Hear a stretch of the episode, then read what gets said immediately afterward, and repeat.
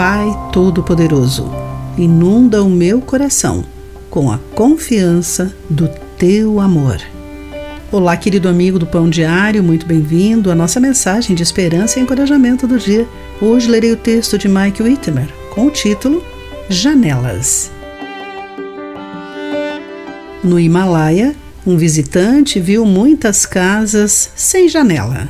O guia explicou que alguns aldeões temiam a entrada furtiva dos demônios enquanto dormiam e por isso construíam paredes assim. Sabia-se, quando um dono de casa começara a seguir a Jesus pelas janelas que deixavam a luz entrar.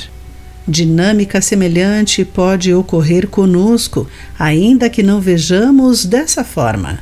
Vivemos tempos assustadores e polarizados. Satanás e seus demônios instigam divisões que apartam famílias e amigos.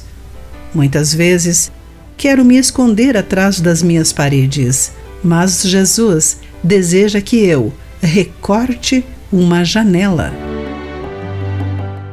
Israel refugiou-se em muros mais altos. Mas Deus lhes disse que a segurança deles estava nele. Ele reina dos céus e sua palavra governa a todos.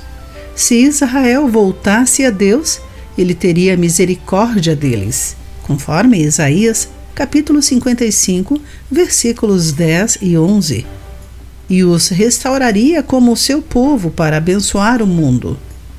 De acordo com Gênesis capítulo 12, entre os versículos 1 e 3, Deus os levantaria, levando-os finalmente a um desfile triunfal. Sua celebração resultará em glória para o nome do Senhor. Será sinal permanente, que nunca será destruído, de acordo com Isaías capítulo 55, versículo 13.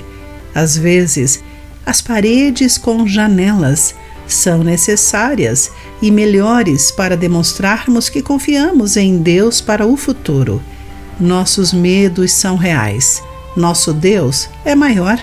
As janelas nos abrem para Jesus, a luz do mundo, e para os que precisam dele. Querido amigo, há alguém ou uma situação a qual você precisa estar mais disponível? Pense nisso. Aqui foi Clarice Fogaça com a mensagem do dia.